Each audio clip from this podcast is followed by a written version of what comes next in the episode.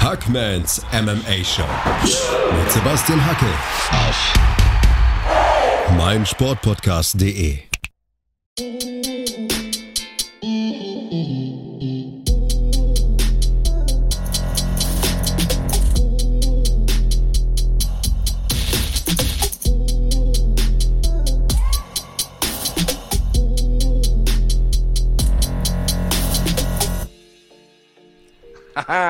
herzlich willkommen bei den Championship Rounds. Heute sprechen wir über UFC London. Die O2 Arena wurde gerockt. Wir sind übrigens Sebastian Hackl und Florian Mandavid, aber das wisst ihr ja. 17.081 Zuschauer, Flo. Das hat sich für mich angehört, als wären 100.000 in dem Kessel. Alter, also ich habe immer 20.000 aufgeschnappt, da haben sie dann äh, großzügig aufgerundet, aber ich bin bei dir. Ich bin auch jemand, der von so Fangesängen sehr leicht angefixt werden kann. Ähm, wir haben uns ja mal über so Begeisterung Fußball und ähm, UFC unterhalten und du meintest, ah, so dieses mein Verein ist nicht so dein, dein Ding. Meine Begeisterung für Fußball ist auch wirklich im Sturzflug äh, ja, abgeflacht, sage ich mal. Aber so im Stadion stehen und so 30, 40.000 Leute so aus einer Kehle irgendwie so ein Lied singen hören, wie so eine Einheit da stehen, das, das packt mich und auch in der UFC. Also die Briten sind eh wenn es so um Sportbegeisterung geht, die haben auch ein gutes Gefühl für Melodien, wenn es so um so Gesänge geht und so. Klar, die können sich in der UFC jetzt nicht so ewig etablieren, aber ich habe Aufnahmen gesehen, so Tommy Espinel, Tommy Espinel, wie so wirklich alle springen und haben vier Bier zu viel im Kopf. Ich, ich finde es geil. Also ich habe jetzt nicht so krasses Verlangen, da selbst mitzuhüpfen, aber so daneben zu stehen und das zu genießen, finde ich, find ich schon cool. Und ja, Cody Durden hat danach getweetet, Alter, ich bin heute Morgen aufgewacht und in meinem Kopf ist dieses Oh, Paddy the Baddy durch den Kopf gesummt. Der sagt, ja, ist schon catchy, muss ich sagen, als der, der von dem umgehauen wurde. Also, keine Ahnung. Ja, ich, ich mochte die Stimmung auch sehr. Wie gesagt, ich habe da ein bisschen Feeling für. Auch Connor, muss man sagen. Connor in Dublin. Ähm, die haben ja auch eine Ole, Ole, Ole, Ole gesungen, was jetzt auch nicht super catchy ist.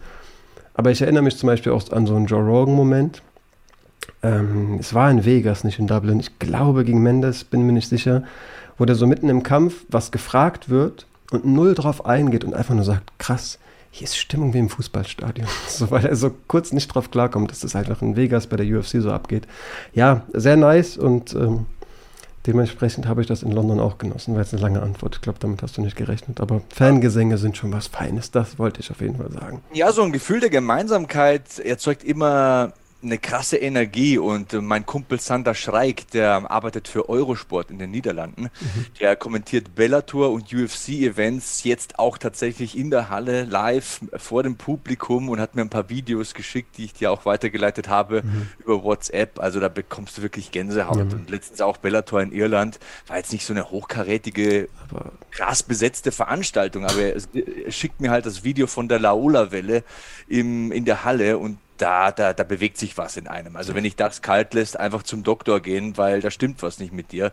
Wenn das nichts macht mit deinem Körper, mit dir und wenn das deine Motivation, das Event zu schauen, zu verfolgen, nicht steigert, ey, schau mal hin, ob du noch Puls hast, also mal schnell fühlen und tasten. Also ich glaube nicht. Ähm, also diese Fans in London sind auf jeden Fall immer extrem, du hast ja gesagt, Fußballspiele. Ich war bei WWE-Events in London tatsächlich, ähm, habe dieses Mal, so wie du auch, leider keine Karten bekommen für die UFC, aber es war auch so richtig nice, das Ganze zu sehen. Also wenn man sich auch die Card ansieht, ich glaube, besser hätte die nicht liefern können. Zwölf Kämpfe, nur viermal ging es an die Punktzettel. Ähm, neun Kämpfe, nee, nee nur viermal, ich glaube, nee, viermal, ja. Ja, und auch die Decisions waren ja teilweise richtig gut. Also wenn ich an Jack Shaw und Timo Waliev zum Beispiel denke, ja, okay, das war eine Decision, aber es war ein super Kampf. Eurosport Niederlande übrigens, äh, schiebe ich an der Stelle äh, rein, haben inzwischen einen neuen Reporter und zwar Stefan Struve. Finde ich auch sehr nice. Der ist dann zwischen dem Mikrofon schön. unterwegs. Es war dann halt vier Köpfe größer als Molly McCann und irgendwie hältst du das Mikrofon nur nach unten, aber schon ist schön zu sehen, wenn solche Leute dann noch irgendwie anders im Sport Präsenz. Auf jeden Fall, auf jeden Fall. Ich korrigiere, neun Kämpfe endeten vorzeitig, fünfmal durch Submission, viermal K.O. bzw. TKO und sieben von zwölf Kämpfen, das muss man sich mal vorstellen, wurden in der ersten Runde entschieden. Mhm. Und es gab in diesen zwölf Kämpfen neun Bonuszahlungen. Tom Aspinall, Arnold Allen, Paddy Pimblett, Molly McCann, Ilya Topuria, Makwan Amirkani, Sergei Pavlovich, Paul Craig und äh, Muhammad Mokaev. Ähm, alle Finishes. Das waren, Einfach alle, alle Finishes. Ja, also es gab keinen Fight of the Night, aber neunmal Performance of the Night Bonus. Und es ist wohl, so munkelt man, die lukrativste Fight Night aller Zeiten für die UFC aus monetärer Sicht wenigstens mal gewesen. Das munkelt man, das Gerücht geht um. Und dazu passt ja auch alles, was da in der ersten Reihe gesessen ist. Also Eddie Hearn, Anthony Joshua, die ganzen Augen, die die Kampfsportwelt irgendwie zur Verfügung hat, hm. waren auf diese Show gerichtet. Und das zu Recht. Also war ein mega Ding, war besser als so mancher Pay-Per-View. Ja, komplett bei dir. Also es war einfach ein Gesamtpaket irgendwie, so dass endlich wieder in, im Ausland die richtigen Fans, die richtigen Kämpfer, wie du gesagt hast, ähm, super Fight Night. Ähm, ich habe sehr genossen und zugegeben noch ein bisschen bedauert, nicht live da zu sein. Aber es war wirklich auch vom TV ähm, sehr geil. Und ich habe tatsächlich auch schon gehört, wenn man live da ist, ähm, über die TV-Schaltung schafft man es natürlich, diesen Puffer zwischen Erstrunden-Finish und dem nächsten Kampf, dir ganz gut irgendwie durch nochmal einen Trailer und so nochmal kürzer vorkommen zu lassen, dich irgendwie dennoch zu unterhalten. In der Halle ist es teilweise so ein bisschen Leerlauf und ja, kann es jetzt ja. mal bitte weitergehen. Vielleicht war es sogar. Tatsächlich so, ähm, sorry, dass ich dich unterbreche, aber es ist wirklich so, wenn man MMA-Shows des Öfteren live verfolgt hat, es ist ja so, die Kampfstrecke wird ja im TV-Fenster mit Packages und Moderationen und so so geplant, dass die auch dreimal fünf Minuten geht, im schlimmsten Fall, oder fünfmal fünf Minuten. Und wenn das Ding halt hier, keine Ahnung, ähm, nach 58 Sekunden, nach 57 Sekunden, nach 1,07 irgendwie vorbei ist, dann ja, geht da Zeit verloren, dann musst du wieder Zeit machen. Und klar, dem TV-Zuschauer kannst du da ein Bild einspielen, einen Bericht oder eine Promo, aber der Hallenzuschauer sitzt halt da und starrt an die Decke. Mhm. Und ähm, das ist teilweise ein bisschen antiklimatisch, aber die Kämpfe waren dann doch immer wieder solche Hämmer, dass es die Leute sicher aufgeweckt hat. Ich glaube auch, ich hätte es da auch ausgehalten, die 15 Minuten Leerlaufzeit irgendwie noch äh, mich in denen zu beschäftigen. Aber ja, ähm, das vielleicht ein Faktor, warum man das so als ein Event irgendwie ähm, vom TV vielleicht noch mehr als geschlossene geschlossenes Event wahrgenommen hat. In jedem Fall, es war live 100% Wahnsinn, es war vom Fernseher wirklich geil. Ähm, und es gab viele Kämpfe, über die man sprechen will. Also für einen Podcaster Fall. gleichermaßen ein traumhaftes Event. Gehen wir von Top to Bottom, würde ich sagen. Also Main Event Heavyweight, Tom Aspinall besiegt Alexander Volkov durch Submission per Straight Armbar. Ich würde sagen, es ist ein Armlock eher. Mhm. Unterschied kann ich noch erklären. Äh, Runde 1, 3, 45, ein krasses Statement. Ähm, Tom Aspinall erster Main Event, geht als Nummer 11 der Gewichtsklasse, wenn ich mich recht entsinne, in diesen Kampf. Es geht also für ihn um den Einzug in die Top 10. Es geht darum, im Hauptkampf vor heimischer Kulisse abzuliefern. Im Main Event gigantische Drucksituation, hat noch nie in der UFC vor Publikum gekämpft, ist ein klassischer Apex-Fighter, der jetzt in der Corona-Phase groß geworden ist. Und diese Presse, diese Druckpresse hat er wirklich mit Bravour gemeistert, will ich mal sagen. Also achter Sieg in Folge, fünfter Sieg in Folge im UFC Heavyweight. Da ist ein neuer Star geboren, wenn er das nicht schon war. Ja, ja, und natürlich ne, nicht nur vor, vor Publikum, Main Event, vor heimischen Fans. Das, mehr Last kann ja nicht auf dir liegen. Ja. Ja, Tom Espinel, also ich würde, steile These würde ich es nicht mehr sagen, aber ist die Zukunft, Mann. Also der Junge wirkt, der Mann wirkt einfach so komplett und wirklich wie man spricht im Heavyweight ganz besonders immer von so einer neuen Generation. Die neuen Leute sind anders, die haben nicht mehr diesen Fokus auf, ich kann hart schlagen und darauf muss ich irgendwie meinen, meinen Fokus legen, sondern wir haben alle Kraft. Ich muss auch, keine Ahnung, nicht getroffen werden, ich muss mich intelligent bewegen, ich muss gute Entscheidungen im Ring treffen. Und Tom Espinel also ist ja wohl wirklich das Paradebeispiel dafür. Das Ground Game bis heute nicht in Gänze irgendwie gesehen. Wir wissen alle inzwischen oder schon länger, sein Vater ist ja auch BJJ-Trainer, also jemand, dem das von klein auf irgendwie näher gebracht wurde. Da sieht man immer wieder Unterschiede. Wir kommen später zu Jack Shaw, das ist auch so jemand, der strahlt für mich so, so ein Veteranendasein in seinem Alter im Ring aus und das macht Tom Espinel auf dem Boden auf jeden Fall auch dieser Straight Armlock, er hat halt auch gesagt, das ist meine Lieblingsposition. Ich habe wirklich schon so Verhaltensmuster, ne? Side Control, das ist mein Ding. Dann einen Arm zu isolieren, ob es jetzt Kimura, Amerikaner oder, oder irgendein Armlock wird. Ich weiß auf jeden Fall, da unten kommst du nicht weg. Ähm, und über den Stand müssen wir gleichermaßen nicht sprechen. Also das Tempo, diese Hände, ähm, die ja, die Klasse, mit der er auch unter Schlägen durchtaucht, diese Distanz verkürzt, sehr, sehr stark. Ähm, Leuten aus solchen Ländern, die noch nicht so dieses richtig MMA, diese MMA-History haben, sagt man ja oft, bah, ich bin mir nicht sicher, ob du dich aus England, aus, keine Ahnung, egal welchem Land, ähm, jedenfalls nicht Amerika, Brasilien und so weiter, ob du dich aus denen vorbereiten kannst, äh, sind wir nicht sicher. Ich sage eigentlich, wir hatten schon viele Beispiele, die, die, gezeigt haben, dass es nicht so, also dass es geht, aber Tom Espinel ist halt dann auch jemand, der offenbar keinen Stein nicht umdreht. Der hat sich mit ähm, Rico Verhoeven vorbereitet und Mann, wenn du dich von dem monatelang im, im Sparring verprügeln lässt, aber mit der Zeit merkst, ich komme langsam auf seinen Stil klar, dann kommst du auch mit Volkov klar und ja, der Mann. Der beste Striker, mit dem du trainieren kannst, glaube ja, ich. In der Größe auf jeden Fall. Sag, sag mir einen Striker auf der Welt. Ich meine, klar, du kannst mit Boxern trainieren, die sind vielleicht mit den Händen besser, ja. aber das sind Kickboxer und das überträgt sich halt nochmal viel besser ins MMA.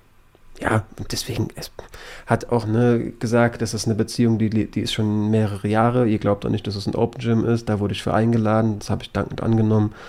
Und ja, liegt daran, dass ich schon ewig seinen Coach kenne, bewegt sich in solchen Kreisen, sagt auch, die, die ersten Male mit Tyson Fury zu trainieren, so wo du gerade gesagt hast, sich mit Boxern vorbereiten, war so eine der entscheidendsten Faktoren für seinen, äh, für seinen Kampfsportler da sind.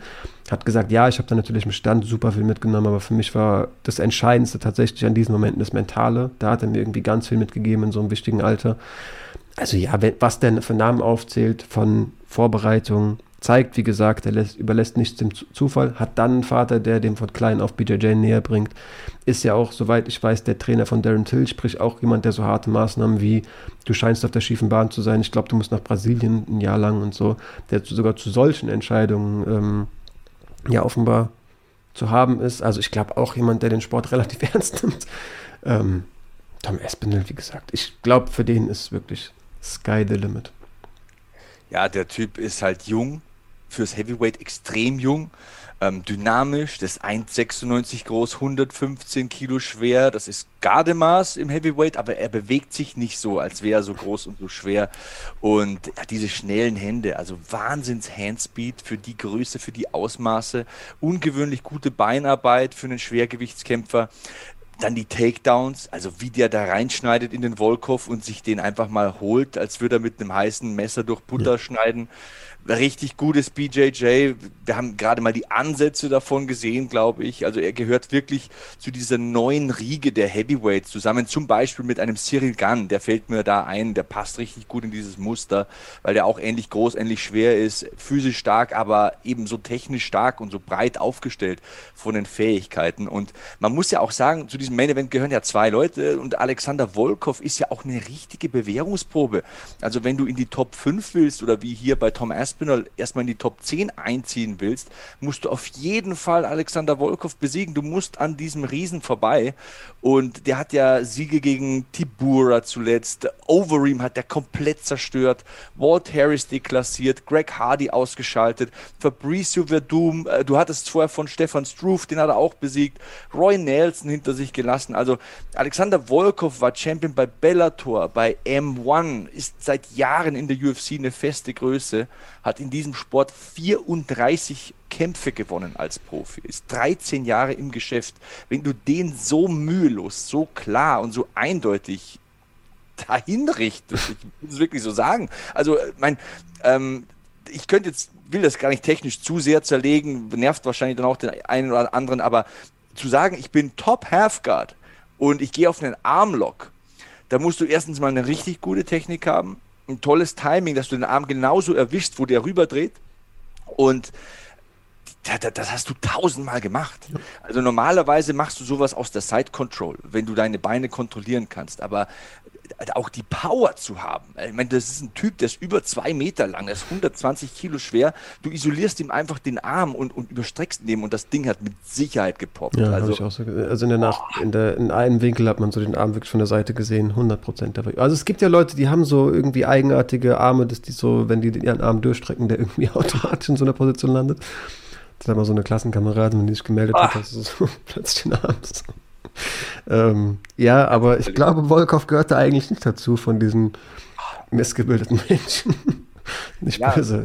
Nicht wurde böse beweglich gemacht in diesem Kampf. Ne? Also, ja. Ähm, ja, wie gesagt, du siehst halt schon im Stand, Handspeed ist extra schnell bei Aspinall, dann Level Change, da holt den runter. Da ist auch überhaupt, da war kein Zeitfenster da, wo der die Hüfte nach hinten nimmt oder sprawlt. Zack, der liegt direkt auf dem Arsch und, und ja, Top Halfguard. Ähm, hat den Kimura, glaube ich, angetäuscht und dann blitzschnell rübergedreht und dann hat er ihn halt straight und lockt ihn halt durch. Also, ah, das ist, das ist krass. Also, das ist eigentlich so White Belt Turnier-Dings, ne? dass man aus der Position, wo man ja noch gar nicht passiert ist oder in der idealen Position ist, einen Armhebel probiert und ihn bekommt, weil der andere skillmäßig so unterlegen ist. Und es ist jetzt nicht krasse Kritik oder irgendwie, dass ich mich lächerlich mache. Gut, ne? ähm, aber aber pff, das so zu holen, ey. Das war das Tempo. Nicht das. Äh, Volkov kennt den Griff. Der ist auch BJJ Braungut. Aber so schnell, ja, keine Ahnung. Zuvor, glaube ich, war einmal in Kimura, ne? Und äh, dann kommt er wieder hoch, es geht weiter und erstmal rutscht, ja, ja. Mhm. rutscht sogar einmal kurz aus, habe mich kurz erschreckt, aber war nur ein Ausrutscher. Mhm. Aber dann, äh, pff, ja, einfach auch die Ruhe. Was mir, ich glaube, das ist es bei ihm, was mich so beeindruckt. Der ist so ruhig, so, ja. so, so gefasst, so gesetzt. Der wirkt auch gar nicht nervös, wenn der ins Oktagon steigt. Ähm, der ist schon sehr weit für das Alter und, und wenn man eigentlich sieht, der hat noch nicht so viel Erfahrung, wenn man nur die Kämpfe betrachtet, das ist schon sehr krass. Das ist schon sehr krass. Der geht jetzt noch nicht so sehr, sehr auf Füße, aber ich habe optisch eh mal dran gedacht. Erinnert er dich auch so ein bisschen an Frank Mir, wenn er da auf Leuten rumklettert? So mit diesem, ja. mit diesem Bart und so, mit dem Kind. Auch die ganze Statur, so 250 Pfund, gut 1,90 groß. Mhm Wuschelkopf, so, das ist schon auch Frank Mir. Voll. Ähm, Dann, aber übrigens, vielen Dank noch, ne? Du, du hast mir einen Frank Mir äh, geschickt. Äh, Auf, hier, äh, ja, ja, hier oben steht der, der Frank. Hier. Sehr schön. Kämpft er mit Brock. Brock. Ähm, ja, keine Ahnung. Wie gesagt, Tom Espinel, ich glaube, der Junge wird noch sehr, sehr viel reißen. Ich bin auch sicher, du hast ja auch gerade gesagt, du bist gleichermaßen fest von überzeugt. Wie fandst du den Callout? Hat äh, Marcin Tibro übrigens ähm, Backup für den Kampf? Fand ich auch spannend im Heavyweight gibt ja viele Leute, die, also war wirklich auch eingewogen und vor Ort, wegen ne, Russland, Ukraine, wenn man sich nicht sicher, ob da vielleicht mit Volkov kurzfristig irgendwas schiefgehen wird. Irgendeine Sportbehörde sagt, er darf nicht antreten. Als Heavyweight muss es krass sein. Also bei so einem Federgewicht oder egal wem anderen, allen außer, außer Heavyweights, weiß ich ja zumindest, die müssen Gewicht machen. Für so einen Tibura, der ist einfach auf eine Waage gegangen. Hat sich gedacht, hm, vielleicht muss ich mich prügeln. Hat dafür Kohle bekommen und hat zugeguckt. Fand ich irgendwie ja, ganz nice. Strange irgendwie, ne? Nicht zu wissen, ob man kämpft. Das muss sehr zermürbend sein, auf jeden Fall. Aber im Training wird er ohnehin sein. Also ich glaube, niemand kann sich dann so 100% dazu motivieren, wirklich über die mhm. Limits zu gehen. Zudem weißt du dir auch nicht, also wenn du dann auch so voll unterschiedliche Stile hast. Also es gab ein Backup für, keine Ahnung, Ortega Holloway zum Beispiel. So, ja, hä, gegen wen kämpfe ich denn? Also das ist ja also der Montag danach kann sehr unterschiedlich aussehen, sagen wir mhm. mal so. Ne? Also du kannst wieder ins Gym gehen oder du, äh, keine Ahnung, gönnst dir ein Cheat Meal bei McDonalds oder du hast halt irgendwie zwei blaue Augen und so einen Schädel, dass dir ein Meter daneben noch wehtut. Äh, ja, aber, kann sehr unterschiedlicher Montag sein. Ja, aber wurde dir auch 400 Mal vor den Kopf geschlagen oder wurdest du schlimm erwürgt? Ist ja auch ja. ein großer Unterschied. Ja, oder, oder geht dein Ellbogen hier kaputt wie bei Volkov. Ähm, genau. Ja, keine Ahnung, da ist er halt mit links, keine Ahnung, äh, mit rechts, beziehungsweise war ja der linke Arm. Ne? Also wir halten auf jeden Fall mal fest, ähm, Aspinall, ich kann es gerne anders sehen, braucht noch einen Sieg gegen so einen Top 5, Top 6, Top 7 Mann. Ähm, dann bekommt er die Titelchance. Ich glaube, der Call-out, um die Frage zu beantworten, okay. die du gestellt hast, war schlau. Fand ich auch. Danke. Jeder sagt, er hätte Sirogan fordern müssen. Er war Cage-Side, stilistisch. Es wär, ich würde den Kampf viel lieber sehen, sage ich dir ehrlich. Aber es wäre doch, also es ist doch auch der gefährlichste Gegner, den er haben kann. Ja, ich meine, Cyril Gunn braucht eine Chance, um wieder ins Titelbild reinzupassen. Denn der und, Tom Espinel besiegt aktuell. Also genau.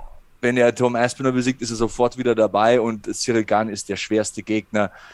Ja, ich revidiere das ein bisschen ist einer der schwersten Gegner, die du haben kannst. Denn John Jones soll ja angeblich jetzt äh, diesen Interimstitelkampf bekommen. Das hat ja Dana White verraten. Und da ist noch ein Stipe Miocic da, der auch noch sehr, sehr gut ist, der aber lange weg ist. Ähm, aber was dahinter so kommt, Blades kämpft jetzt am Wochenende, der ist sowieso nicht dabei. Lewis hat zuletzt gegen Tuivasa verloren und Tuivasa selbst.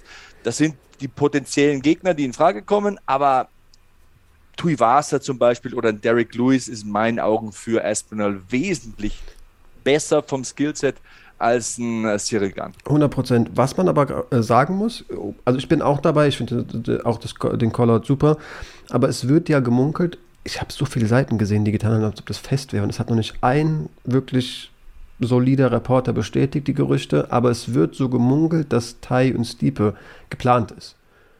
Ähm, also ich habe den Tweet gelesen von Tai, wo er sagt, ja, jetzt fangen alle an, alle an Bier zu saufen, weil Aspen hat ja auch ein paar halbe da gekippt, also mehr oder weniger verschüttet im Rausgehen. Mhm. Also ein bayerisches Exen war das auf keinen Fall. Aber Tai ähm, war so Exen. Ja, genau. Und der sagt, jetzt machen mich alle nach irgendwie Tuivasa. So die Bierfehde muss jetzt quasi kommen in meinen Augen. Ähm, spannend, wo, wenn das wirklich so käme, wie du sagst. Wir wissen ja nichts. Ähm, was würde man dann mit John Jones machen? Wenn jetzt John Jones sagen würde, so Mitte des Jahres, ich möchte diesen Interimstitelkampf, wen würde man ihm, ihm hinstellen? Ich meine, Stiepe oder Cyril Gunn wären doch die sinnvollsten und logischsten. Voll. Und wenn dann halt ob offenbar Tai und Stiepe ein Date haben, dann Cyril Gunn. Das wäre natürlich sehr scheiße für Tom, Tom Espinel. Ja. Ja, dann, oder vielleicht auch gar nicht so schlecht, weil, weil dann könnte man ein bisschen warten oder vielleicht nochmal einen aus der hinteren Reihe. Ja, dann kämpft er halt den Gewinner aus. Also wir haben noch Rosenstruik Daukos, äh, Blades Daukos, sorry, und Rosenstruik Tibura. Also der, ja, der Gewinner aus Rosenstruik Tibura ist für mich auch nochmal ein Stückchen davon entfernt, ja, was ein Stipe Miocic und ein Sirigan sein können. Aber Blades Daukos genauso. Ja, da hätte ich fast ja. noch gesagt, kämpft gegen Derek Lewis, weil er halt einen Namen hat. Aber der hat auch gerade verloren. Also ich finde, der müsste eigentlich einen aus Stipe, Tai, Cyril Gahn kämpfen. Ja, deswegen war der Tai Tuivasa Callout. Ich bleibe dabei, es war ein schlauer Callout. Weil, weil klar, Tai Tuivasa schlägt wie ein Truck. Klar, der hat irgendwie äh, Steine unterm Handschuh.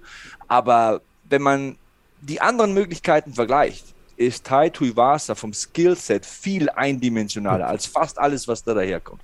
Über John Jones müssen wir nicht sprechen, über Cyril Gunn müssen wir nicht sprechen. Stipe Miocic ist klasse Ringer, klasse Boxer, ist vielleicht nicht das Jiu-Jitsu-Ass, aber muss er das sein bei dem Paket? Von daher ist der Callout schlau, er ist logisch und von den Rankings her absolut stimmig und sinnvoll. Ja, Next Step, Tai Tuivasa. Bin ich bei dir. Dann, ja, ich hätte auch, also Stipe Cyril Gahn wäre dann für mich ja die Alternative. Oh, da hätte ich auch tatsächlich noch viel mehr Bock drauf.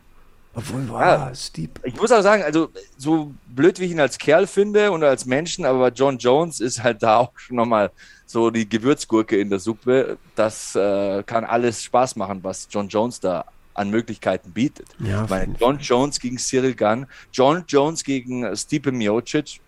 Wäre für mich tatsächlich sein bestes Matchup ähm, gegen Stipe, weil Stipe vor allem auch ein leichtes Schwergewicht ist.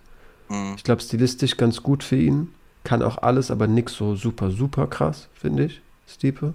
Klar, guter Ringer, klar, guter Boxer. Ja, Francis fünf Runden gerungen. Gut, das war nicht äh, 2.0 Francis. Mhm. Übrigens, Francis, Francis. Äh, wir müssen über Francis reden, ne? Na gut, der ist jetzt neun, neun Monate raus.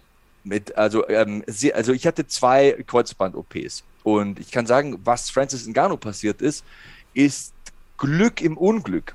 Er hat nur Innenband und Kreuzband geschrottet. Normalerweise bei dieser Unhappy Triad nennt man das, wenn das Knie quasi nach schräg innen knickt, mhm. ähm, reißt meistens auch der Meniskus mit. Also so war es bei mir bei beiden Seiten, einmal komplett von vorne bis hinten aufgerissen, einmal das Hinterhorn komplett zerschreddert, auf der linken Seite war das. Und das dauert dann natürlich noch länger, dann war noch ein Knorpelschaden bei mir mit dabei. Ja, also Glück im Unglück ist nur ein Bänderschaden, kein Meniskusschaden. Der Meniskus, ihr müsst euch das so vorstellen, wenn das der Unterschenkel ist und das der Oberschenkel, quasi das sind so diese Puffer, diese Stoßdämpfer, die das Knie halt ähm, überhalb dem Knorpel ein bisschen abfedern und ein bisschen ähm, ja, dämpfen.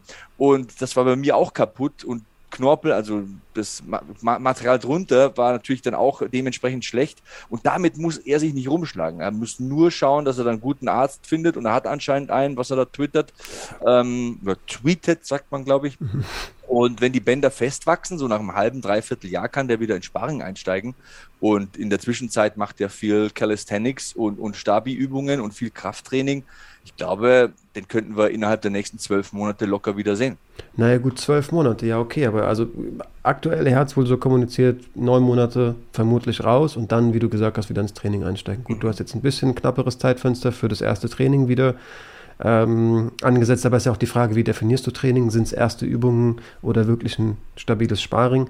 Also der wird nach zwei Wochen nach der OP mit Sicherheit Krafttraining machen. Ja, denke ich auch. Aber er hat die Physis dazu und der hat, äh, der ernährt sich professionell. Das ist ein krasser Athlet und der wird nach einem halben Jahr 80, 90 Prozent seiner Sachen wieder machen können. Der wird auf den Sack hauen können nach drei Monaten und der wird nach sechs Monaten lockere Sparring machen und nach neun Monaten geht der Vollgas. Spätestens in einem Jahr, wenn alles normal läuft, sieht man den wieder und das wäre genau richtig, weil bis dahin haben wir einen Interims-Champion, ist John Jones vielleicht im Bild wieder und dann ist er noch nicht zu alt, dann ist er so Mitte 30 ist er momentan, glaube ich, ne, Francis Ngannou das geht schon, schon, das geht schon noch. Also dann ist schon noch Prime Francis irgendwie. Und, und ähm, ja, also wie gesagt, Glück, in, Glück im Unglück. Auch so die Langzeitprognose, wenn du halt keinen Meniskus und, und Knorpelschaden hast, hält das Knie halt einfach noch länger. Bei mir wird es so sein, mein Arzt hat damals gesagt, okay, ihr Herz wird 100, sie rauchen nicht, sie trinken nicht, ihr Herz ist aus ist wie ein Dieselmotor. Ne? Also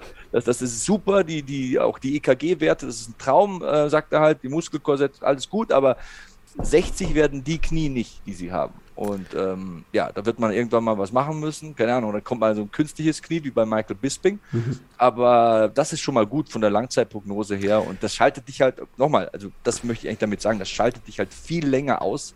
Weil wenn dann der Knorpel angebohrt werden muss und so ja, ein bisschen gereizt werden muss, damit sich da wieder was nachbildet. Und wenn Meniskus weggeschnitten und weggeflext oder genäht werden muss. Meistens wird er ja bei Profis nicht genäht, weil dann dauert es ja noch mal länger, bis die wieder fit werden. Dann ist das schon noch mal ein anderes Handicap. Ähm, aber so Glück im Unglück. Das Ding ist das, aber auch, wird. es gibt trotzdem so viele Ungewissheiten. Also John Jones hat am Anfang sich stur gestellt und viel mehr Geld gefordert, als er bekommt. Okay, den werden die auch quasi hungrig äh, ignoriert haben. Der wird inzwischen zu mehr Kompromissen bereit sein. Aber keine Ahnung, wie kooperativ der Mann wirklich ist. Francis Ngannou hat bisher immer noch keine Vertragsverlängerung. Der hat mal klipp und klar gesagt, wenn mein neuer Vertrag nicht zulässt, dass ich, nicht, dass ich boxen darf, dann unterschreibe ich den nicht. Ich weiß nicht, ob auch da, keine Ahnung, inwieweit man sich mit ihm einigen kann. Ich habe auch letztens gelesen, der Manager hat irgendwie mal mit, dem, mit Dana gegessen, okay, aber heißt ja auch nicht mehr, als wir wollten mal den Dialog suchen. Tyson Fury ist sehr begeistert nach wie vor von diesem Plan, im Cage mit vier Unzen sich, äh, sich mit Francis zu kloppen. Ich ähm, nicht. Wie bitte? Ich nicht. Ja, keine Ahnung. Wenn, wenn, wirklich, wenn man, also wenn mal einer sagt, dass Francis Ngannou die erste Runde übersteht. Natürlich nicht, aber. In einem Boxkampf. Von mir aus zieht ja, macht dir eine Kissenschlacht oder nimmt 24 Unzen, ist mir wurscht. Der, der, das ist, das ist ein anderer Sport. Ja, Francis Ngannou ist kein Boxer. Natürlich, Tyson Fury kennt aber auch das Deckungsverhalten mit für uns nicht. Das ist zumindest so ein bisschen, also man kann diesen Kampf vermarkten. Wer, wir wissen nicht, Leider, der eine ja. Schlag kann reichen. Habt ihr Francis einmal einschlagen sehen? Ich glaube auch nicht, dass er den gewinnt. Natürlich nicht. Ja. Aber man kann das Ding vermarkten. Francis hat eine Kohle bekommen, dann liegt er da halt K.O. und wird merken, oh, war eine doofe Idee. Ja, glaube ich auch. Aber wenn der so sehr sagt, ich will Boxer werden, ich unterschreibe diesen Vertrag nicht, wenn ich es nicht darf, und der größte Boxer aktuell überhaupt sagt, ich habe Bock drauf, wäre ich nicht so sicher, irgendwie mit, Tyson, mit, mit Francis Ngannou oder irgendwelche UFC-Titelverteidigungen zu planen. Wenn die UFC schlau ist, dann machen sie einen Vertrag mit ihm, der es ihm erlaubt, auch zu boxen. Ja, denke ich Und dass das geht, hat man gesehen ähm, bei Conor McGregor. Und dass das den Sport größer macht, hat man auch gesehen. Und dass Francis Ngannou das afrikanische Pendant ist zum Iren McGregor, der die Insel bedient, das hat man auch gesehen. Wenn man ein bisschen schlau ist, lässt man ihm das zu. Ich meine, für mich ist das, keine Ahnung, mir wäre es nicht sechs oder sieben oder zehn oder zwölf oder 15 oder 20 Millionen wert, dass ich mich da von Tyson Fury umhauen lasse. Ich würde lieber der Beste werden wollen oder bleiben wollen in meiner Sportart und das ist Francis Ngannou im Heavyweight, ob es einem gefällt oder nicht. Ich finde es gut. Vor allem der letzte Kampf, finde ich, war krass mit diesem Kniehandicap und mit neuem Skillset so einen klasse Mann so zu besiegen.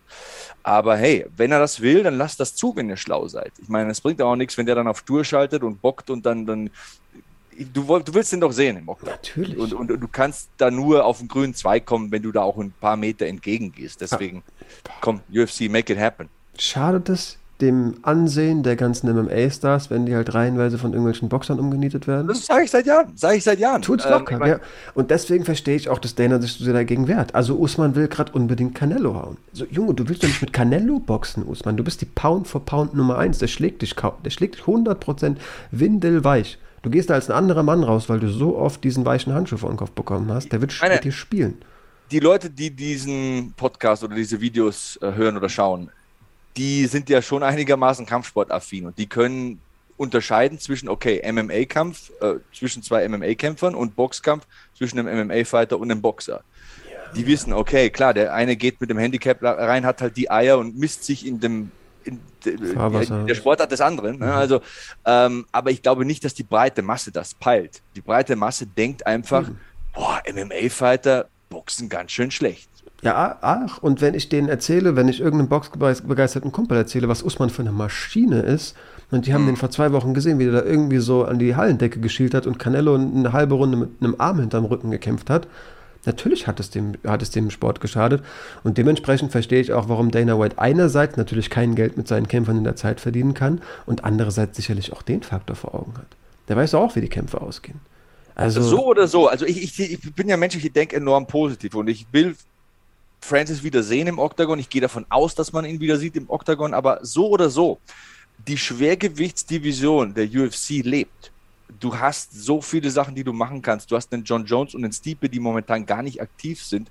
Du hast Cyril Gunn und Aspinall, die so neue Sensationen sind, unglaublich vielseitig auftreten im Oktagon.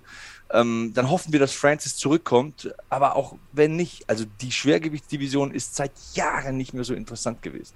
Das also ist eine neue junge Garde, die da echt alles aufmischt. Es macht enorm Spaß, das zu sehen. Voll.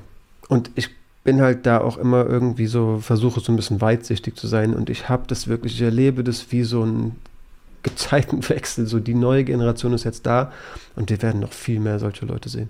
Also auch tatsächlich war so ein Zwischenschritt. Wir sehen nächste Woche Chris Daukos, auch so einer. Den Stil sieht man häufig nicht so. Der bewegt sich auch recht gut, hat auch gutes Grappling. Auch Grappling ist irgendwie, ja, natürlich, wir hatten auch krasse Grappler, aber so, ich glaube auch da, das ist irgendwie bewegliche Hüfte, nicht nur, also ja, okay, ich kann gut Arme verbiegen und vielleicht Beine, sondern ich bin wirklich so ein BJJ-Grappler, wie man sich ihn auch vorstellt, auch vom Rücken aus gefährlich und so. Ich glaube, das, das kommt alles gerade hoch und ja, wie, wie ich, ich werde nächste Folge vermutlich kurz über Gable Stevenson und so sprechen. Es gibt da Talent am Himmel, wo ich mir denke, ich glaube, dieser Sport wird auf, im Heavyweight noch, noch richtig geformt und auch vor allem im Heavyweight muss man sich vor Augen führen. So, Frauen-MMA und das Heavyweight sind für mich so zwei Sachen. Frauen-MMA ist für mich noch ein bisschen weiter, würde ich sagen, stilistisch. Aber da muss man sich vor Augen führen, dass es diesen Sport erst seit 93 gibt und dass die Zukunft so rosig ist. Gable Stevenson hat einen WWE-Vertrag unterschrieben. Überraschend, ne? Das hat ja, hat ja am Anfang war es eigentlich ganz klar, er hat bei der Organisation, die ich im Zusammenhang, die hier nicht nennen darf, unterschrieben. Aber ja, jetzt inzwischen scheint es die WWE zu sein. Ähm, genau, Ja. NCAA wirklich noch einmal gerockt, Schuhe Ja, liegen kurz, lassen. vor kurzem auch äh, Pac-10 Champion geworden nochmal. Ne? Also Typ ist ein absoluter Freak. Ja. Ich habe so Bock auf den. Also ist, der Plan ist ja komplett klar. Ich werde MMA irgendwann machen, aber vorerst wird Geld verdient, vorerst wird mein Name aufgebaut und in der Zeit kann ich auch üben, Hände ins Ziel zu bringen. Natürlich, ich erwische mich bei, ich will den sofort sehen, bitte kämpfen morgen, aber es ist so schlau. Und da muss man einfach mal sich ein bisschen in Geduld üben und sich auch vor Augen führen, es ist besser, wenn der sich vier, fünf Jahre vorbereitet und nebenbei im Wrestling Cage steht. Natürlich ist auch das viel Arbeit und Hingabe und da muss man auch einen Fokus drauf legen, will ich nicht kleinreden, aber er hat halt gesagt, mein Plan ist ganz klar, nebenbei trainiere ich MMA.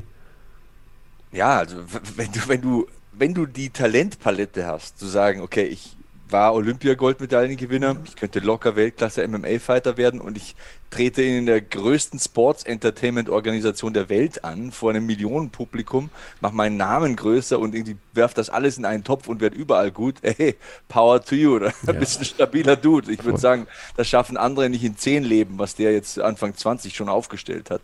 Echt so Ähm. 21 Jahre alt, Mann. Und der, hast, du hast den bestimmt, du bist jemand, du guckst ja mal ein Interview von dem an, wenn so ein Name hochkommt. Du hast ihn mal sprechen hören. Der wirkt auch voll intelligent und so. Der weiß sich auch zu vermarkten. Der hat dieses Ringen um sich, hat der so gut ausgenutzt. Der war in jedem Interview. Aber der hat nicht einmal, auch nicht so plumpe Antworten. Ja, wisst ihr doch alle, kann ich nicht drüber reden. Sondern so leicht, bisschen geteased. Mm. Habt Geduld. Ich werde gute Entscheidungen treffen. Versprochen, es wird eine große Bühne. Lass Es- dir eines sagen, WWE nimmt nicht irgendwelche Pfeifenköpfe unter Vertrag. Die schauen sich das ganz genau an. Ähm, was kann der Mann? Ist er eloquent? Ist er intelligent? Ist er vermarktbar? Ist es ein Athlet? Das ist eine Firma, die, die läuft in über 100 Ländern im Fernsehen. Die ist an der Börse notiert. Das ist das größte Ding im Sports Entertainment.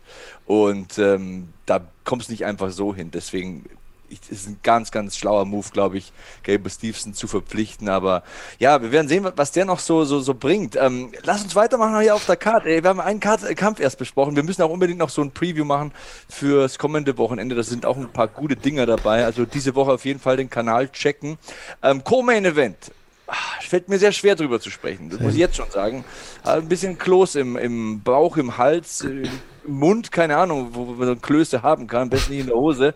Ähm, Federgewicht. Arnold Allen besiegt Dan Hooker durch TKO. Punches and Elbows. Runde 1 nach 2,33 richtig bitter für Dan Hooker, also der für diesen Fight extra zurück ins Federgewicht gegangen ist. Der letzte Kampf in der Gewichtsklasse war Ende 2016. Das ist ein extrem harter Cut. Also 1,83. Wir sind hier in der Gewichtsklasse bis 66 Kilogramm. Boah, großer Mann, breite Schultern, sehr lang, geht hier mit 13 Zentimetern Reichweitenvorteil rein. Also ist ein ungewöhnlich langes Federgewicht auch noch ich behaupte jetzt einfach mal, keine Ahnung, dann halt sich vielleicht die Diskussion an, ich weiß es nicht, dass der Cut einfach zu viel war und zu hart war. Ja, also dass der Gedanke aufkommt, ist auf jeden Fall mehr als verständlich. Ähm, gibt natürlich auch, also vor allem, wenn man sich irgendwie vor Augen führt, was Dan Hooker sonst so weggesteckt hat. Ähm, aber es gibt natürlich auch Leute, die in ihrer Gewichtsklasse bleiben und Kämpfe wie Paul Felder und Dustin Poirier machen und daraus irgendwie auch mit einem Stück weniger Kinn gehen.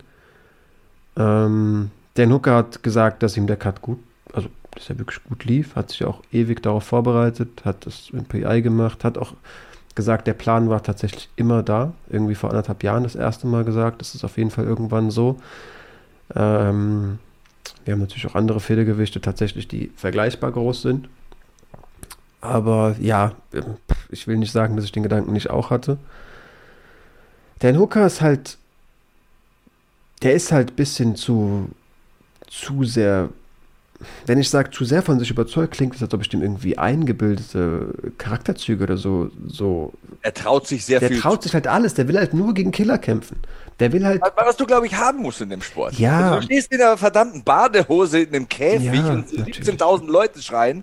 Ähm, sag mir, dass du da keinen Knacks hast, wenn du das machst und, und dass du nicht sagst, ey, ich bin ein geiler Typ, ich bin ein stabiler Dude, ich klatsch den jetzt weg. So, das musst du, glaube ich, ein bisschen mitbringen. Ja, natürlich, aber ja, 100% musst du das mitbringen, aber es gibt auch Leute, die sagen, boah, ja, man muss auch mal intelligente Karriereschritte machen.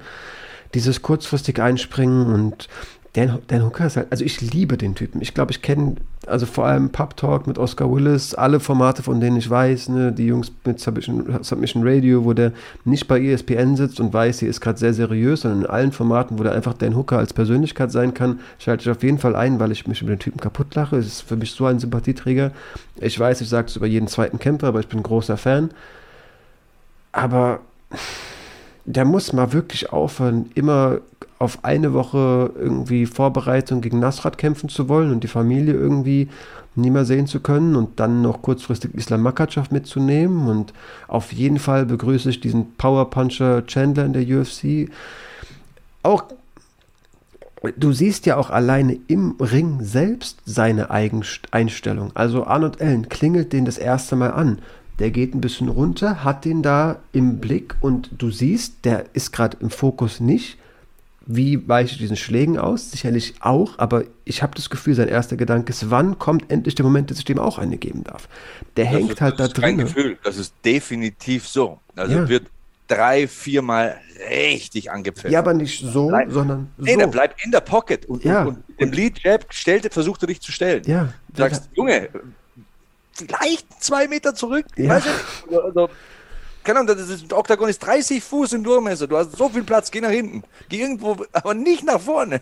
Und der bleibt halt äh, vorne. Und ich sage, ein Leichtgewichts Dan Hooker, das hast du gesehen gegen Aya Quinter, gegen Felder, gegen Nasrat hast du gesagt. Der Wahnsinnskampf gegen Poirier kommt immer wieder hoch bei mir, wo ich sage, da hat er bewiesen, dass er echt mit den Weltbesten über fünf Runden solide gehen kann.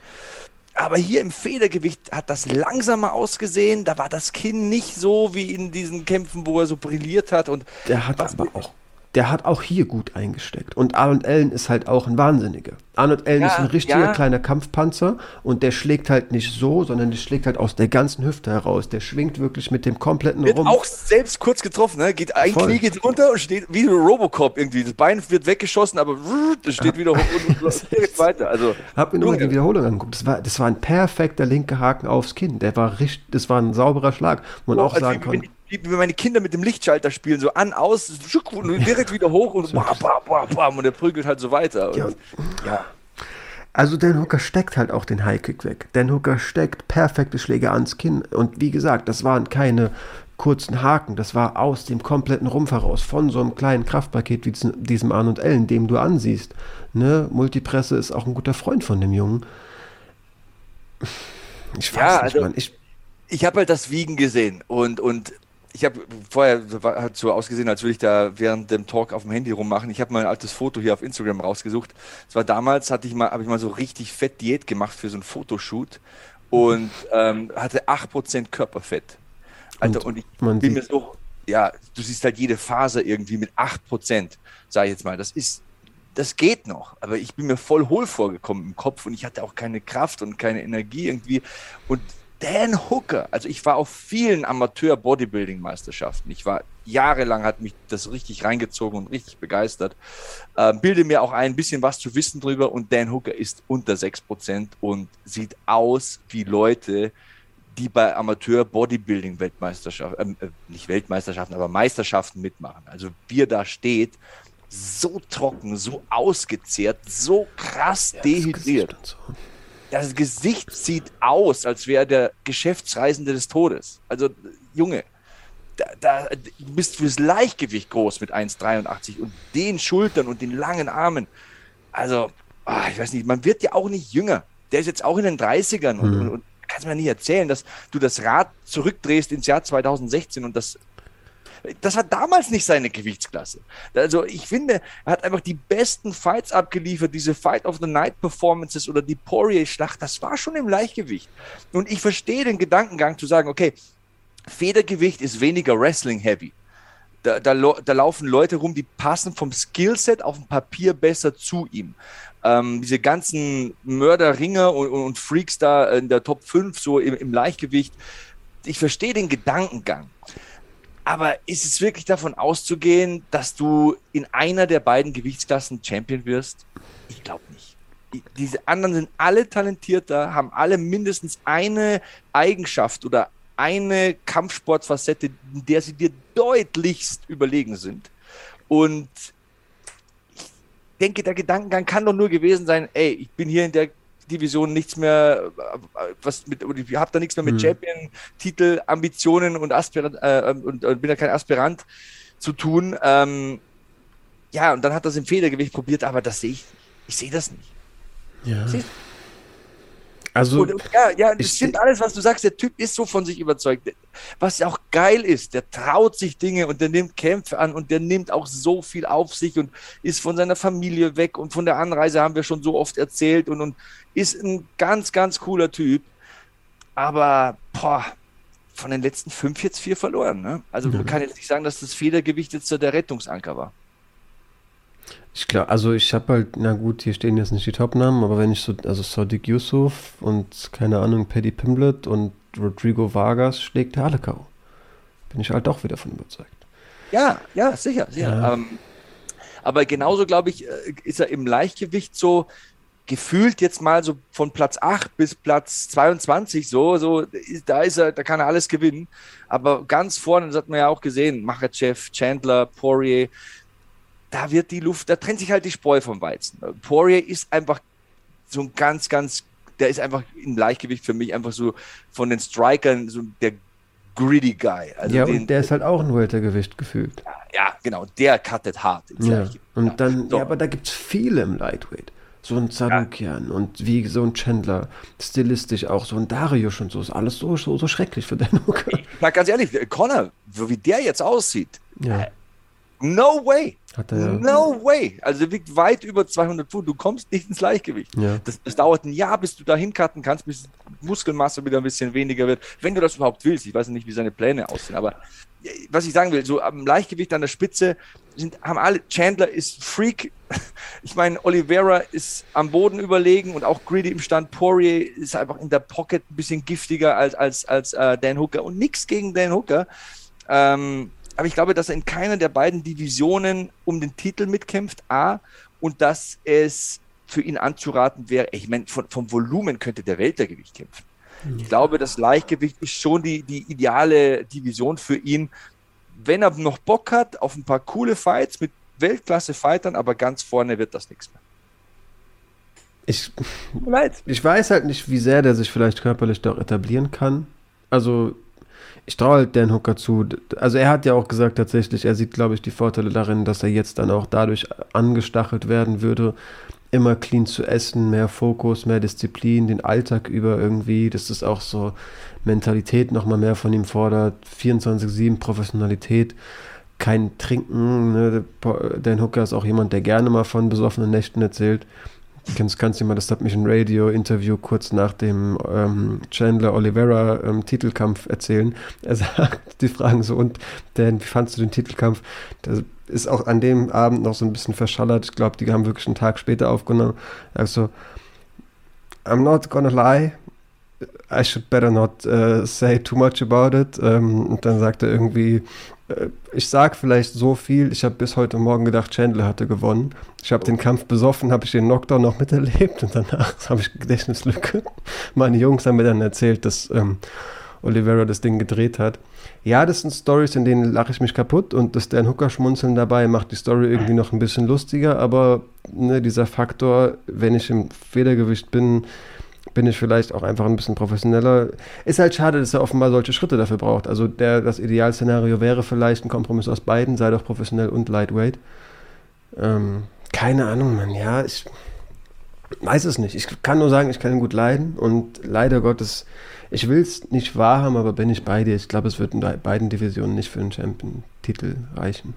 Das ist meine Aussage. Mehr sage ich nicht. Ich sage nicht, dass das kein Top 10 Fighter ist, potenziell in beiden Divisionen. Ich sage nicht, dass der Mann nicht Weltklasse-Fähigkeiten hat, versteht mich nicht falsch, aber wenn kämpfen, dann bitte in der gesünderen Gewichtsklasse. Bitte im Leichtgewicht. Und das ist auch kein leichter Cut. Also Fighter sagen immer, ah, das lief so gut, das ist der beste Cut ja, meines Lebens. Alter, du hast ausgesehen wie eine Leiche. Du hast ausgesehen wie eine Moorleiche auf der Waage. Also kreidebleich, völlig ausgezehrt. 24 Stunden später kämpfst du gegen einen Killer. Also mhm. Das ist halt das Ding. Die Leute kennen halt Arnold Allen nicht, aber es war jetzt sein elfter Sieg in Folge, neunter in der Alter. UFC. Junge. Es ist vor diesem Kampf war die Nummer 7 in der Gewichtsklasse. Das ist safe, der Einzug in die Top 5. Ja, Sonst fresse ich einen Besen. Also äh, der Sieg hat ihn ins Titelgeschehen katapultiert. Das müssen wir mal ganz klar einordnen. Also gibt ihm noch ein, zwei Siege und der kämpft ums Gold. Und du hast ja vorher gesagt, ja, ich mag den Kerl und bei den Hooker.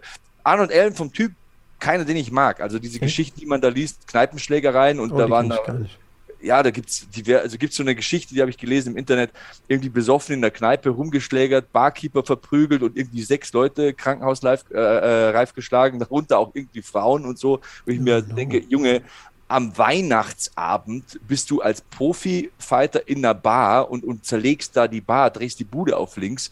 Und ja, wenn du dich mit Männern prügelst, ist ja noch das eine, ist ja schon dumm genug, wenn du da die Karriere aufs Spiel setzt und dann sind auch irgendwie noch Frauen unter den Opfern, sag ich mal, unter seinen wilden Schwingern, die der da mit zehn Halben im Kopf austeilt, ähm, wird dann knapp nicht zu einer Gefängnisstrafe verurteilt, sondern nur zu Sozialstunden und ich glaube irgendwie viereinhalbtausend Pfund musste irgendwie zahlen, nagel mich nicht fest, halt hm. so eine stellige Summe, aber halt ja, auch so ein Typ, wo ich sage, Junge, das muss halt nicht sein. Ist aber egal, wenn man es neutral sieht und wir sprechen hier über Kämpfe und nicht primär über die Kämpfer. Ähm, ja, neun Siege in Folge in der UFC. Elf Siege in Folge seit dem Sommer 2014 ungeschlagen ähm, von Firas Sahabi gecoacht. Also bei TriStar sagen alle, ich habe zahlreiche YouTube-Videos gesehen von Teamgefährten, dass Allen super ist, mhm. dass das ein Freak ist, dass der auch krass ringen kann. Sahabi hatte hier als, äh, Takt, als Taktik ausgegeben, dass er mehr ringen soll. er hat gesagt, ja, pfeife ich drauf, ich hau den halt K.O. Ähm, der, ja, der, der, Typ ist ganz, ganz krank und ganz, ganz krass gut. Also der hat die besten Tage vielleicht sogar noch vor sich. Auch hier persönlich nicht so mein Typ, aber keine Ahnung, vielleicht hat er sich auch geändert. Aber was da zwischen den Oktagon-Wänden passiert, das ist schon sehr, sehr solide. Auf jeden Fall. Ich hatte noch kein gefestigtes Bild von ihm. Das erste, mein erstes Bild war recht positiv. Du hast es auf jeden Fall kaputt gemacht. Kein Vorwurf, ist ja gut so. Ich will lieber wirklich wissen, was das für Menschen sind. Ähm, okay, jeder baut vielleicht auch einmal Mist in seinem Leben, gerne auch besoffen, aber ey, ähm, Schon eine sehr unschöne Story. Im Hat, Bericht stand, Frauen ja. haben Schläge abbekommen. Also, das ist schon sehr uncool du prügelst dich mit dem Typen und hinter dir steht jemand, den du nicht siehst und der bekommt auch eine Backpfeife ab, okay, kann ich mit leben, aber wenn Frauen im mhm. Plural dasteht, mhm. Es fällt mir schwer, so auf dem Bandwagon da mitzufahren. Verstehe ich. Ich glaube, es sind doch noch nicht so viele Leute auf dem Arnold Allen Bandwagon. Ähm, Firas Dahabi meinst du gerade, der Coach hat sich dieses, ähm, die Vorbereitung aber ähm, in England vorbereitet, ist, was auch nicht sein Heim, Home Gym ist, ins Renegade MMA gegangen mhm. mit den Edwards-Brüdern. Jay Herbert hat auch dieses Mal dort trainiert. Ähm, sehr Muay Thai-lastiges Gym. Mhm. Hochmodern, wenn man sich mal die Bilder ansieht. Ja, Arnold Allen ist eine Maschine. Vor allem, wenn der mal Blut geleckt hat, dann ist er halt immer so wild. Ähm, also das war ja Trommelfeuer. Aber so ist der immer. Also der ist, für mich wirkt der, der ist zwar immer auf so Power Punch aus, aber der wirkt eigentlich bis zu den Momenten relativ kalkuliert auf mich. Aber sobald der Leute angeklingelt hat, dreht der komplett durch. Ja, ja, das ist so ganz genau so eine barbarische Kompromisslosigkeit. Ja. So, ich reiß dir jetzt den Schädel ab. Voll. Ich reiß ihn dir ab. So, das ist die eine Szene, wo der in den, seinen Schlaghagel, muss man ja sagen, also schlägt er 25 äh, Kombinationen so irgendwie am Stück so gefühlt, wo er getroffen wird, das Knie geht runter, steht hoch und bam, bam, bam. Das war eine Auszeit. Das war, das war, Alter, was, was hat dich gebissen? Was hat dich gestochen? Was hast du da getrunken vor dem Kampf? Also was Stierblut oder was? Aber das war ja, das war ja, das war ja hochexplosiv. Also ja. War nicht von diesem Planeten. Wie fandest du wiederum sein Callout? Ging, glaube ich, ein bisschen unter, hat Calvin Cater gefordert. Ähm, guter Name, finde ich. Also vor allem mit dem sportlichen Stand gerade, kommt aus einem großen Sieg. Ja, so die vordere Reihe im Federgewicht, wie gesagt, ist sehr Striker-lastig. Und äh, Calvin Cater oder Max Holloway, äh, keine Ahnung, da, da sind ja viele gute, solide Striker dabei. Und es wird ja behauptet, dass Arnold Allen nicht nur krasser Puncher ist, sondern dass er auch gut ringen kann. Mhm. Wenn er das gut mischen kann, so gegen die vordere Riege, und da gehört halt Cater dazu, das ist der nächste logische Schritt. Du bist jetzt Top 5 und da steht halt Cater vor dir. Du wirst an dem vorbei müssen dann hat er da durchaus Chancen. Ähm, auch jemand mit Ringer-Background, ne? Ja, ja, hat man auch im letzten Kampf gesehen, dass er das sinnvoll mit einstreut ähm, gegen Giga Chikaze. Aber ja, du wirst an solchen Leuten vorbei müssen. Ob er die besiegen kann, muss er beweisen, dass er diese Wahnsinnsserie hat, diese Bugwelle an Selbstvertrauen und auch dieses Selbstverständnis, das hat man auch gesehen. Der hinterfragt sich nicht, der weiß, was er kann, ist sehr überzeugt von sich. Was gut ist, das braucht er aber das ist jetzt dieses Next-Level-Ding. Ähm, das ist nochmal ein anderes Niveau, aber so wie er hier performt, ja, ist es ihm zuzutrauen, auf jeden Fall. Auf jeden Fall. Ja, war ein guter Kampf, letztendlich, wenn man es objektiv betrachten will. Es war ein Feuerwerk. Ähm, mir blutet auch ein bisschen das Herz. Wie gesagt, ich bin fast schon Dan Hooker Stan, so das ist wirklich so. Da bin ich auf dem. Ich auch es ist ja auch tatsächlich, das sind ja Härtetests für dich, wenn du deinen, die Leute, die du magst, wirklich immer wieder verlieren siehst. Und wenn du dann immer noch sagst, Dan Hooker ist mein Mann, dann merkst du, den kann ich wirklich leiden. In dem Fall ist es so, ich wünsche dem auf jeden Fall alles Gute. Ähm, wird, glaube ich, an der Stelle unseren ersten Cut machen. Ähm, mich weil ich weiß, zum nächsten Kampf werden wir mindestens wieder eine halbe Stunde erzählen. Wir haben jetzt schon wieder hier 50 Minuten geplaudert ähm, und würde wirklich an der Stelle sagen, wir haben Sebastian zurück. Ich hoffe, ihr habt die Folge genossen. Ich fand es wirklich sehr schön, wieder mit dir zu quatschen. freue mich auf weitere Gespräche ähm, und würde mal übernehmen, ne, die typischen Aufforderungen. Ihr wisst, wie das auf YouTube läuft. Gerne einen Daumen nach oben geben. Wenn ihr so nett seid, vielleicht auch einen Kommentar da lassen. Auch wenn das nach kleinen Taten wirkt. Also wenn das wie kleine Taten wirkt, so läuft das eben hier. Das befeuert wirklich, das hilft wirklich. Und wenn ihr es noch nicht getan habt und die Folge vor allem genossen habt, ne, die Expertise von dem Mann und meine bescheidene Meinung, dann lasst natürlich auch gerne ein Abo da. Solltet ihr das noch nicht getan haben. Genau. Und somit äh, beenden wir diese Saga für heute und morgen gibt es die nächste Ausgabe. Schatz, ich bin neu verliebt. Was? drüben. Das ist er. Aber das ist ein Auto. Ja, eben. Mit ihm habe ich alles richtig gemacht. Wunschauto einfach kaufen, verkaufen oder leasen. Bei Autoscout24. Alles richtig gemacht. Dir hat dieser Podcast gefallen? Dann klicke jetzt auf Abonnieren und empfehle ihn weiter. Bleib immer auf dem Laufenden und folge uns bei Twitter, Instagram und Facebook. Mehr Podcasts aus der weiten Welt des Sports findest du auf meinsportpodcast.de. Schatz, ich bin neu verliebt. Was?